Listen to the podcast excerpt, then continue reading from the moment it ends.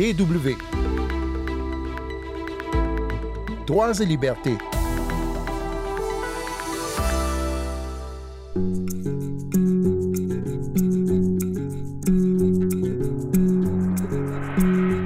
1973, le Chili entrait dans une dictature militaire sanglante qui allait durer jusqu'en 1990. 50 ans plus tard, les organisations de défense des victimes luttent toujours sans relâche pour que les crimes d'alors soient jugés. L'arrivée d'un nouveau président, Boric, relance l'espoir que les Chiliens puissent se pencher sur leur passé pour pouvoir enfin penser leurs blessures. En seconde partie d'émission, nous partirons au Niger à la découverte d'un rappeur Touareg. Sandrine Blanchard au micro, bonjour tout le monde. Pepe Rovano est réalisateur de cinéma. Il vit sur la côte chilienne, dans la ville de Vina del Mar. Rovano, en fait, ce n'est pas son vrai nom, mais il a pris ce pseudonyme pour effacer le patronyme familial trop lourd à porter. Je suis le fils d'un criminel qui a la mort de six combattants communistes sur la conscience. Ce qui me fait le plus mal, c'est de me demander ce que j'ai pu hériter de lui un penchant pour euh, la violence, le patriarcat, un comportement macho. Ces questions vont me poursuivre jusqu'à la fin de mes jours. Pepe est membre de l'organisation Historias Desobedientes, les histoires insoumises ou désobéissantes. Cette euh, organisation travaille avec les enfants, les petits-enfants et d'autres proches de personnes qui ont servi sous la dictature de Pinochet, comme euh, Pepe. Ses membres veulent savoir la vérité, toute la vérité, et réclament aussi justice. Mon père a été condamné à 16 ans de prison, mais il n'a jamais mis les pieds dans une cellule parce qu'il a été gracié. À sa mort, il a été enterré avec les honneurs, avec le drapeau chilien, le drapeau de l'institution chilienne. La dictature d'Augusto Pinochet commence le 11 septembre 1973. C'est le jour du putsch dont on commémore les 50 ans cette année. Et pourtant, les crimes atroces commis sous Pinochet sont loin d'avoir tous fait l'objet d'enquêtes et encore moins de procès. Au moment de passer la main lors de la transition vers la démocratie, le dictateur a en effet négocié une impunité pour tous ceux qui avaient collaboré avec la junte et cette mesure est toujours en vigueur aujourd'hui.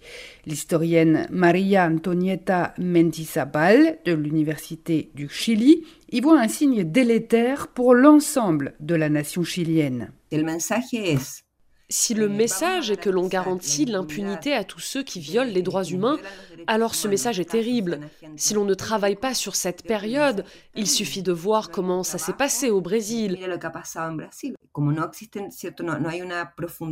La démocratie n'est pas ancrée, alors il y a toujours des gens pour appeler de leur vœu à un coup d'État sans savoir ce que ça signifie, un putsch, ni même ce que les coups d'État ont eu comme répercussion dans notre région par le passé.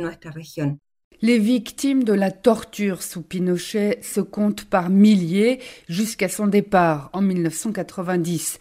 L'élection du jeune président Gabriel Boric fin 2021 fait maintenant espérer qu'une ère nouvelle commence où les Chiliens pourront enfin se confronter à leur sombre passé. C'est aussi l'espoir d'Alicia Lira Matus, qui préside l'association des proches de condamnés politiques à mort. Son mari et son frère ont été exécutés sous Pinochet. Nous faisons confiance au gouvernement, mais pas une confiance aveugle. Nous leur euh, avons rappelé que c'est nous qui les avons élus, mais que nous resterions critiques. Trop de fois, les proches des victimes ont été déçus par le manque de volonté politique patente des gouvernements précédents. Il y a encore des centaines de personnes portées disparues depuis la dictature et les dossiers n'avancent pas car l'armée notamment coopère peu. La ministre de la Justice du Chili, Marcela Rios, a annoncé au mois de septembre dernier le lancement d'un plan national pour retrouver les disparus de la dictature. Des procédures ont été engagées dans de nombreux cas individuels, mais jamais de lien n'a été établi entre ces différents cas, ni les informations échangées que les différentes organisations ont pu récolter. Nous sommes confiants, nous allons avancer. Les informations vont être désormais centralisées pour que les enquêtes progressent, même donc si l'armée continue de refuser de soutenir les procédures juridiques. Et il était grand temps, de l'avis de l'historienne Maria Antonietta Mendizabal, qui souhaite que tout aille plus vite désormais. Il faut bien comprendre qu'il ne suffit pas de connaître la vérité. La vérité doit ensuite déboucher sur des politiques qui se répercutent, par exemple dans le débat public ou dans l'éducation, pour qu'elles n'atteignent pas seulement les écoles, mais aussi les universités, les enseignants et nos futurs avocats. Et c'est le meilleur moyen, selon elle, que la société évite que l'histoire ne se répète. Vous écoutez toujours Droits et Libertés sur les ondes de la Deutsche Welle. Nous partons maintenant à la rencontre d'Obaz, un rappeur nigérien originaire d'Agadez. Ses ancêtres sont Touareg. Alors le jeune homme essaie de faire cohabiter dans ses morceaux de musique la culture de ses ancêtres et la modernité, le rap, l'égalité entre hommes et femmes et donc les traditions Touareg.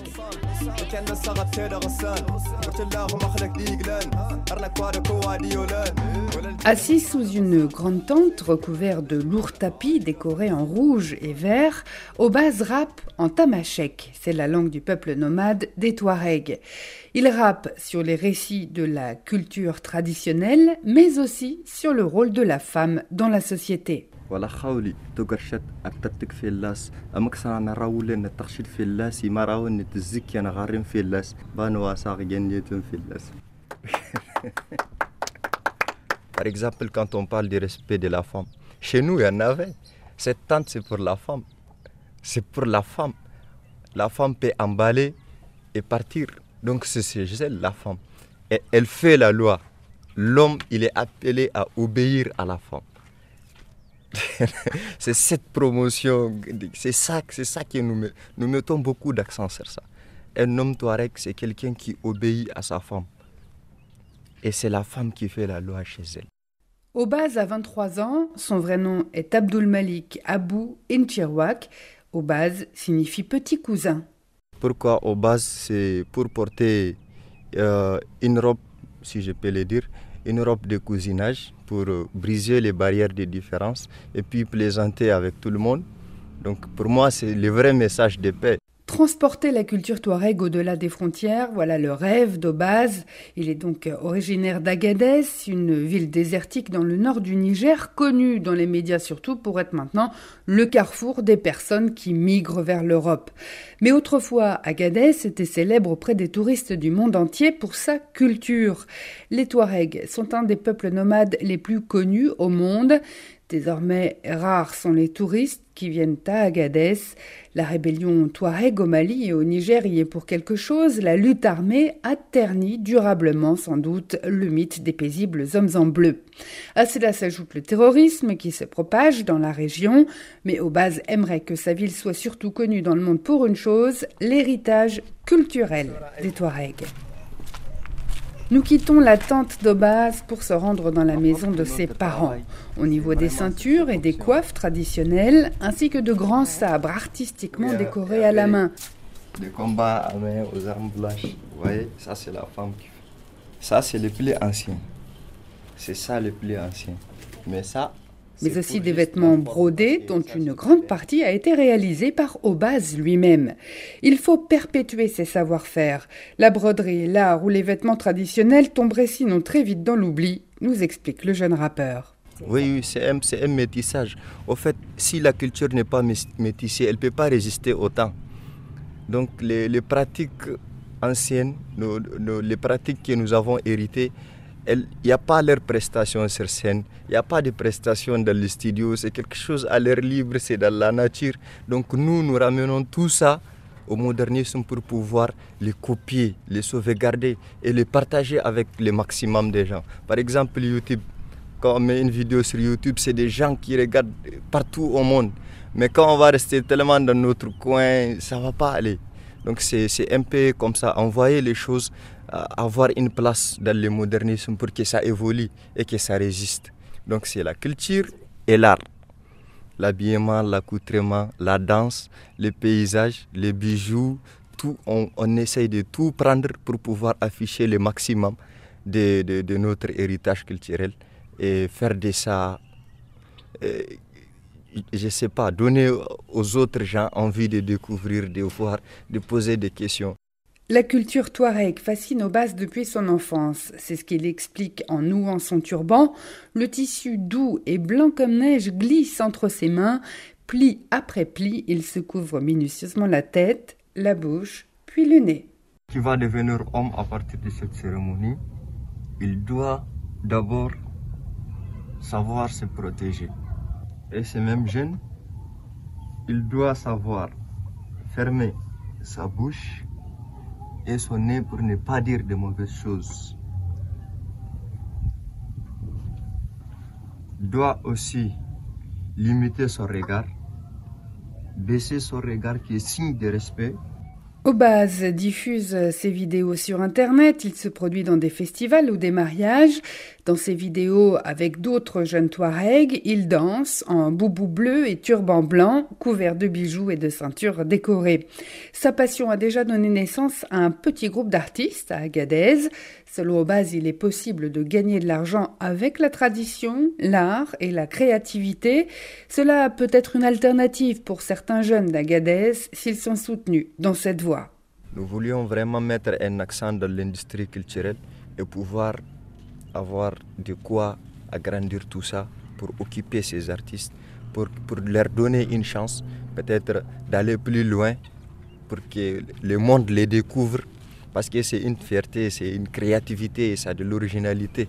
Pour moi aussi, c'est une création d'emploi pour les artistes et c'est une occupation de passion en même temps.